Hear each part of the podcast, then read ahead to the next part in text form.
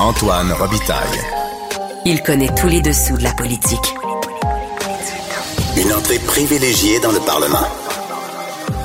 Là-haut sur la colline. Antoine Robitaille. Bon mercredi à tous. Aujourd'hui à l'émission, nous pourrons enfin avoir accès aux documents de l'enquête sur Option Canada, un organisme occulte du camp du non lors du deuxième référendum sur la souveraineté en 1995. En 2007, le juge Bernard Grenier avait mené à huis clos une commission d'enquête sur Option Canada, mais avait frappé tous les documents d'une ordonnance de non-publication éternelle. Or, par une motion, l'Assemblée nationale viendra annuler cette ordonnance. Pascal Bérubé du Parti québécois vient nous en parler. Mais d'abord, mais d'abord, parlons de la nomination des juges. Antoine Robitaille. Il pourrait nous réciter la Constitution canadienne mot par mot. Mais il aime mieux animer son émission. Le ministre Simon-Jeanin Barrette a nommé un ami à la magistrature. Il a annulé au moins cinq concours. Plus de dix ans après la commission Bastarache, le sujet de la nomination des juges redevient chaud. On en parle avec André Albert Morin. Bonjour. Bonjour, M. Robitaille. Député de l'Acadie du Parti libéral euh, du Québec et avocat lui-même. Le juge Marc-André Gosselin, là, qui a été euh, nommé, est-ce qu'on a des doutes quant à son impartialité et sa neutralité compte tenu du, du processus de nomination? Non, pas, pas du tout. Pas du tout. Il faut savoir que dans le cas de sa nomination, vous avez fait, vous avez évoqué vous-même euh, tout à l'heure le processus de sélection des juges. Il y a un règlement qui fait en sorte qu'il y a un comité indépendant formé de plusieurs personnes qui va faire une évaluation des candidatures.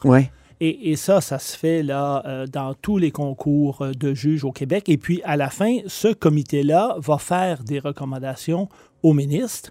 Le ministre doit les évaluer, faire une recommandation au Conseil des ministres. Donc, au niveau du processus comme tel de sélection pour la candidature de M. Gosselin, avec le règlement qu'on a en place et qui a été suivi, il n'y a, aucun problème. Et ça, d'ailleurs, je, je l'ai dit, on ne remet pas en question les qualités et le processus, les qualités de M. Gosselin. Où ça blesse littéralement, c'est après, c'est quand le ministre part avec le dossier, il sait que c'est son ami personnel, un ami très proche. Mm -hmm. Il s'en va au Conseil des ministres. Et là, ce qu'on apprend par la suite, c'est qu'il n'en parle pas à ses collègues, il n'en parle pas au premier ministre. Il se place carrément dans une situation très, très difficile. Il aurait dû, quant à moi, d'abord dénoncer, le dire que c'était son ami, puis après ça, se retirer et là, laisser ses collègues délibérer et revenir. Parce que, euh, en ne faisant pas ça, c'est comme si lui, il se plaçait comme le justicier au-dessus de tout le processus, puis il disait, ben moi, je vais... Mais vous dites vous-même que le processus a été respecté? Oui, mais c'est sûr. Mais il y a deux, deux, deux phases au processus. Si le processus est respecté, euh, pourquoi il y aurait besoin de déclarer son amitié? Bien, ça m'apparaît essentiel parce que quand vous faites en sorte que vous proposez une nomination, il me semble que quand on veut éviter toute situation de conflit d'intérêt ou d'apparence de conflit d'intérêt, la moindre des choses, c'est de le divulguer à ses collègues puis au premier ministre. Et c'est ça qu'il n'a pas fait. Et ça... Donc, s'il l'avait divulgué, il n'y aurait pas eu de problème avec cette nomination. Ben, ça aurait été beaucoup moins problématique et ça n'aurait pas créé de malaise. Quand on nomme... Les, les nominations à la magistrature, c'est parmi les nominations les plus importantes qui peuvent être faites par un gouvernement. Donc, la dernière chose qu'on veut, c'est de créer un malaise. C'est de créer une apparence de conflit. C'est une apparence, il y a quelque chose de louche. Et le problème, c'est qu'en ne le divulguant pas, c'est exactement ce que le ministre a créé. Le malaise, il est là, mais pas au niveau du processus qui a été fait avant, alors que le candidat Gosselin, à l'époque, a envoyé son CV. Il a, été il a été rencontré par un comité indépendant, puis par la suite, bien, ce comité-là a fait une rencontre au ministre. Le problème vient au niveau du ministre, et c'est lui qui doit en porter mm -hmm. la responsabilité. Comment il peut corriger cette impression, ce malaise? Ben, en fait, euh, pour la nomination du juge Gosselin, il ne pourra pas corriger le malaise. Le malaise est là. Il s'est placé dans une situation qui était, quant à moi, inacceptable pour lui. Ça, il ne corrigera pas. À l'avenir, cependant, si jamais une situation semblable devait se représenter, bien là, à ce moment-là, le minimum, c'est que le ministre le divulgue, qu'il le dise, et puis après ça, ben, qu'il participe pas aux discussions. Ça, ça m'apparaît être un minimum. Il paraît qu'il n'y a pas de discussion quand il y a un juge qui est nommé? Ben, écoutez, moi, là, euh, j'ai pas siégé. Je me souviens de la commission Bastarache, J'ai pas siégé au Conseil des ministres, mais, mais euh, habituellement, ce qu'on, qu'on nous dit, c'est que c'est des nominations qui vont quand même assez, assez rondement. Ouais. Le candidat est présenté. Mais tu sais, il y a toujours moyen de donner. Je pense que c'est une nomination qui est tellement importante Mm-hmm. que le ministre devrait expliquer à ses collègues, expliquer son choix, puis donner du background. Ouais. Et après ça, il décide. En 2020, euh, le ministre euh, à Ottawa, David Lametti, nomme Philippe Bélanger euh, à la magistrature. Et Philippe Bélanger, il avait donné 2900 dollars à l'association de circonscription du ministre. C'était un ami, il avait été clair à la Cour suprême avec Lametti. Il y a aussi, il, avait été ensemble chez McCarthy Tétro. Euh, mais, mais Lametti avait était allé voir le commissaire à l'éthique avant. Puis il, il avait soumis le cas. Le commissaire à l'éthique avait dit euh, ça va, vous l'avez déclaré. Est-ce que c'est ça qu'on devrait faire à Québec? Ben, écoutez, dans ce cas-ci, euh, l'action de M. Lametti a été sage. Euh, ça, ça pourrait être fait à Québec. Il n'y a rien qui empêchait le ministre de la Justice de demander conseil à la commissaire à l'éthique, comme n'importe quel parlementaire. Ils sont là pour nous. Mais on verra. Là, là, il y a une plainte qui a été déposée à la commissaire. Elle va faire son enquête. On va voir ce que ça Vous va attendez à quoi comme enquête? Ah ben, la commissaire à l'éthique est une personne excessivement compétente, donc elle va, dans le cadre de son mandat, aller retourner toutes les pierres qu'elle peut retourner, puis après ça, ben, on prend une décision. C'est ce, que, c'est ce à quoi je m'attends, puis c'est ce que- je suis convaincu que c'est ce qu'elle va faire. là. Ça, il n'y a pas de souci. Moi, j'ai suivi la commission Bastarache euh, il y a plus de dix ans. Et c'était sur, justement, une commission sur la nomination des juges. Je me souviens qu'à la fin, j'avais fait un grand article et, qui était inspiré de ce que bien des juristes m'avaient dit. m'avaient dit le vrai, le vrai scandale, il était à Ottawa. C'est les nominations les plus importantes. Cour supérieure, Cour d'appel, Cour suprême. Et là, il y a de l'influence politique. On l'a vu dans les dernières années. Le journaliste Daniel Leblanc, euh, qui, euh, qui est à Radio-Canada maintenant et qui était au Globe and Mail avant, a fait de multiples papiers sur l'ingérence politique, euh, de, notamment d'un conseiller de, Justin Trudeau. Est-ce que est-ce qu'il faudrait pas à Ottawa, est-ce que, d'abord, est-ce que le vrai scandale n'est pas là? Parce que moi, j'ai- même écrit un article pendant la dernière campagne. C'était la ministre Leboutier qui avait insisté pour faire nommer euh, une. euh, euh, c'est-à-dire un ancien euh, associé de, de- de son, de son principal organisateur. Est-ce que est-ce qu'à Ottawa, on ne devrait pas aller beaucoup plus loin, vu qu'on vu qu'on s'indigne de, de, de ce que M. euh, Jolin Barrette a fait? Mais moi, je vous répondrai de la façon suivante. Au Québec, là, euh, on a un mécanisme avec un règlement, donc hein, un document législatif qui est public, qui met en place un comité de sélection des juges. Le Québec, dans ses lois, est souvent précurseur. Et, et au Québec, on est innovant. Donc, moi, je pense que le système québécois est excellent. Et s'il y a d'autres provinces euh, qui veulent s'en inspirer ou le gouvernement fédéral, tout est là. Euh, ça a été mis en place pour justement permettre une sélection des candidats et faire des recommandations aux ministres. Donc, au niveau de la réglementation, au niveau de la. Donc, vous avez l'impression que c'est plus serré à Québec qu'à Ottawa? Moi, je trouve que le, le processus. C'est plus à- perméable à- aux à influences à Québec, Ottawa. ben, en fait, je vous dirais qu'à Québec, on a un cadre législatif qui est en place. Et ça, moi, je trouve ça excessivement sain Hmm. pour une démocratie. Euh, là, la, la juge Rondeau, la juge en chef euh, de la Cour du Québec, estime qu'il est inacceptable que le ministre fasse une petite enquête auprès, par exemple, du, euh, de l'employeur de la personne candidate. Vous trouvez-vous que c'est scandaleux, puisque c'était quand même une recommandation de, de Bastarache, là, euh, la recommandation 29, qui disait, ben oui, on peut quand même vérifier. C'est ça, là, j'ai répondu à une question en point de presse ce matin là-dessus. Quand j'ai écouté l'entrevue qui a été faite au réseau Cogeco, j'ai été moi-même... Par Simon Jolin Barrette. là. Oui, par Ouais. Simon Jolin Barrette. J'ai été Le moi-même- ministre de la Justice. J'ai été moi-même très étonné. Écoutez, pensez-y, le, le processus dans, le, dans le, le règlement veut que ce soit totalement confidentiel. Et les membres du comité de sélection doivent garder toutes ces informations-là confidentielles. Alors, imaginez, vous faites une recommandation au ministre, puis après ça, lui, le ministre, décide de prendre le téléphone, puis appelle du Mais monde. est-ce qu'il y a quelque chose qui interdit ça?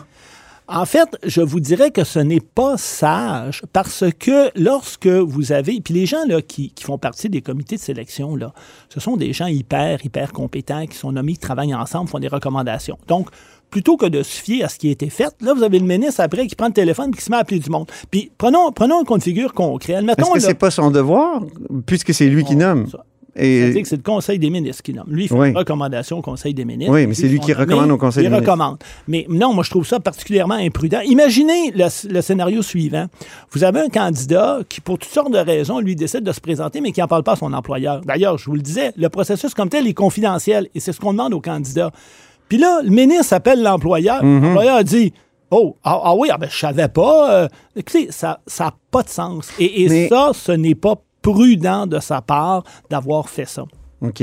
Mais est-ce que jusqu'où on va aller pour enlever, comment dire, le, le regard du, du, de la, du ministre de la Justice? Est-ce qu'on. euh, Je me souviens, le juge Bastarache, dans, dans la commission, il disait il faut quand même qu'il reste quelque chose comme un choix de la part du politique, puisque c'est eux qui sont élus. Actuellement, on sait à quel point les juges en chef ont de, de l'influence sur le comité de sélection. Est-ce que les juges devraient nommer les juges, ultimement? Non. Parce que c'est un peu ça qui se passe, il paraît, actuellement. Non, dans, dans notre, dans notre système présentement, c'est le politique nomme, puis le politique va continuer à nommer. Mais ce qu'il faut, c'est s'assurer que le processus qui est en place va être suivi. Puis si jamais il arrive une situation où le ministre se trouve dans un conflit ou une apparence de conflit, qu'il le divulgue. Et puis, il n'y a rien qui empêcherait le ministre, quand il va faire une recommandation au Conseil des ministres, de dire, écoutez, on a un ou deux ou trois candidats, voici leur background, et puis moi, je vous suggère A, B ou C. Et c'est tout. Et puis, si jamais il y a un conflit ou une apparence, mais le ministre dit, dans ce cas-là, voilà ce qui en est. Maintenant, à vous de décider. Et, et comme ça, ça fonctionne bien. Et on a quand même un excellent système au Québec avec la réglementation, puis la façon dont les concours sont gérés. C'est une bonne chose. Le règlement dit on- que le comité qui se penche sur les candidatures peut euh, proposer jusqu'à trois noms. Oui. Mais il peut en proposer moins que trois. Oui, il n'y a pas exact, Qu'est-ce que vous pensez du, de la possibilité ou de l'hypothèse où le comité ne propose qu'un seul nom? Ça serait, ça serait quand même assez, assez étonnant. Comme je vous dis, c'est confidentiel. Alors, je ne peux pas vous dire s'il y a des comités qui ont présenté un nom ou deux ou trois. Il est sain, je pense, d'en présenter plus qu'un. On peut aller jusqu'à trois. Ça permet au ministre de, prendre, de faire un choix par la suite. Pensez-vous que lorsqu'il n'y a, il n'y a qu'un seul nom qui est proposé au ministre, c'est respectueux à l'égard du ministre? C'est-à-dire que, encore là, il faut voir toujours quel est le contexte, puis quel a été le processus, puis quels ont été les, euh, les candidats et les candidates qui se sont présentés. Quand il y a des comités de sélection qui sont nommés, il y a plusieurs personnes qui y siègent. Puis, croyez-moi, les gens qui sont choisis, qui sont nommés là, Oui. ce, sont, ce sont des juristes ou des citoyens de grande qualité. Est-ce qu'il y a de la politique arrivent- qui, qui se fait, euh, on peut imaginer dans tout groupement humain, dans toute organisation humaine, est-ce qu'on a complètement évacué la- une forme de politique? Je vous dirais que dans le cadre de ce processus-là, la politique pour les fins du processus est éliminée au maximum. ça, ça, je suis, ça, je suis très, très confiant. Mhm. Mais s'il y a juste un seul nom, est-ce que ça peut justifier l'annulation d'un Ben, concours? ben, alors, encore là, ça, c'est le ministre qui va décider. Est-ce que le ministre peut annuler un concours? Oui, ça peut arriver. Encore là, il faut qu'il y ait des, Mais est-ce que ça faut des bonnes justifie raisons? s'il y a juste Ben, un nom? Pas nécessairement. Pas nécessairement. Ça, je peux pas vous dire que parce qu'il y a un nom, ça justifie de l'annuler. Mais que- quel choix le politique a à ce moment-là? Vous Euh, dites que c'est le politique qui doit décider. Oui, mais dans un cas comme ça, évidemment, il y a moins, il y a moins de choix. Ça, c'est clair. Mais ça ne veut pas dire que parce qu'il y a un seul nom, le ministre doit annuler le concours. Et d'ailleurs, on ne sait pas, mais ce qu'on sait, par exemple, c'est que M. Jolin Barrette en a annulé plusieurs concours dans les dernières années. Ben oui. Ça aussi, c'est étonnant. Oui. Êtes-vous d'accord avec le projet de loi 26 là, sur les finances du Conseil de la magistrature? Là, on, on veut faire en sorte que ça soit euh, euh, finalement transparent. C'est-à-dire que le projet de loi a été déposé. On n'a pas encore euh, débattu sur le principe. Ça, ça, va être la, ça, ça va être la prochaine, la prochaine étape. Moi, ce que je peux vous dire, cependant, quand j'ai lu le projet de loi, j'ai été un peu étonné. Pourquoi? Parce que le projet de loi s'intitule que ça donne suite à l'entente entre le ministre de la Justice et la juge Rondeau. Mhm. Puis, dans le cadre de l'entente, hein, ils se sont entendus pour qu'il y ait une augmentation du nombre de juges à la Cour du Québec. 14 de plus. Mhm. Oui. Alors, je vous dirais, personnellement, là, moi, je m'attendais à voir un projet de loi, un article. On augmente le nombre de juges de la Cour du Québec, on modifie Mhm. la loi sur les tribunaux judiciaires de 14. C'est pas ça qu'il y a dans le projet de loi, là. Là, il y a d'autres articles qui veulent traiter de la façon dont l'Assemblée nationale pourra voter des crédits. Et si vous avez suivi et regardé ce qui s'est passé dans l'actualité récemment, à peu près tout le monde est sorti. Le barreau, le Conseil de la magistrature, l'Association des juges provinciaux. Tous se sont dit, attention, la professeure Valois, attention, il y a quelque chose là-dedans qu'il faut regarder. Donc, il ne faudrait Alors- pas qu'au Conseil canadien de la magistrature, les crédits soient votés. Or, c'est le cas pour 96% des crédits du Conseil canadien de la magistrature. Ce n'est pas ce que j'ai dit. Ce que, j'ai, ce que je dis. Non, mais c'est que- les gens du barreau et tout Oui, ça. là. non, non, non, attendez, attendez. La- dans la déclaration du barreau, la bâtonnière ne dit pas qu'elle est contre le fait qu'il y ait une reddition de compte. Au contraire, c'est pas ça que ça dit. Mais ce que ça dit, c'est que ça, c'est quelque chose qu'il faut regarder avec beaucoup d'attention. Les Oui, mais le communiqué de, de la Cour du Québec dit que c'est un accro à l'in- à l'indépendance judiciaire qu'on vote des, qu'on- que, que les crédits soient votés. Ça dépend. Est-ce que c'est votre vote. position? Ça dépend ce qu'on vote, puis ça dépend des crédits. Votre analogie ou votre référence au Conseil canadien de la magistrature est intéressant parce qu'effectivement, il y a un conseil qui est un organisme indépendant avec un, un commissaire qui s'occupe d'une partie du budget et des crédits. Alors ça, c'est un modèle qui existe au fédéral qui est bien. Par ailleurs, il faut faire attention aussi parce que notamment les, tout le budget pour les salaires des juges, eux, ça, ça vient du Fonds consolidé du revenu. Donc ça, ce n'est pas voté par des crédits. Et là, il faut faire une distinction parce que la sécurité financière des juges est une composante essentielle de l'indépendance de la magistrature. Bien, je vous remercie beaucoup, M. Morin. Première euh, apparition à la haut sur la colline, ça m'a fait grand plaisir et c'est sûrement pas la dernière. Merci beaucoup, M. Robitaille. Merci. Au revoir. André Morin est député de l'Acadie du Parti libéral du Québec.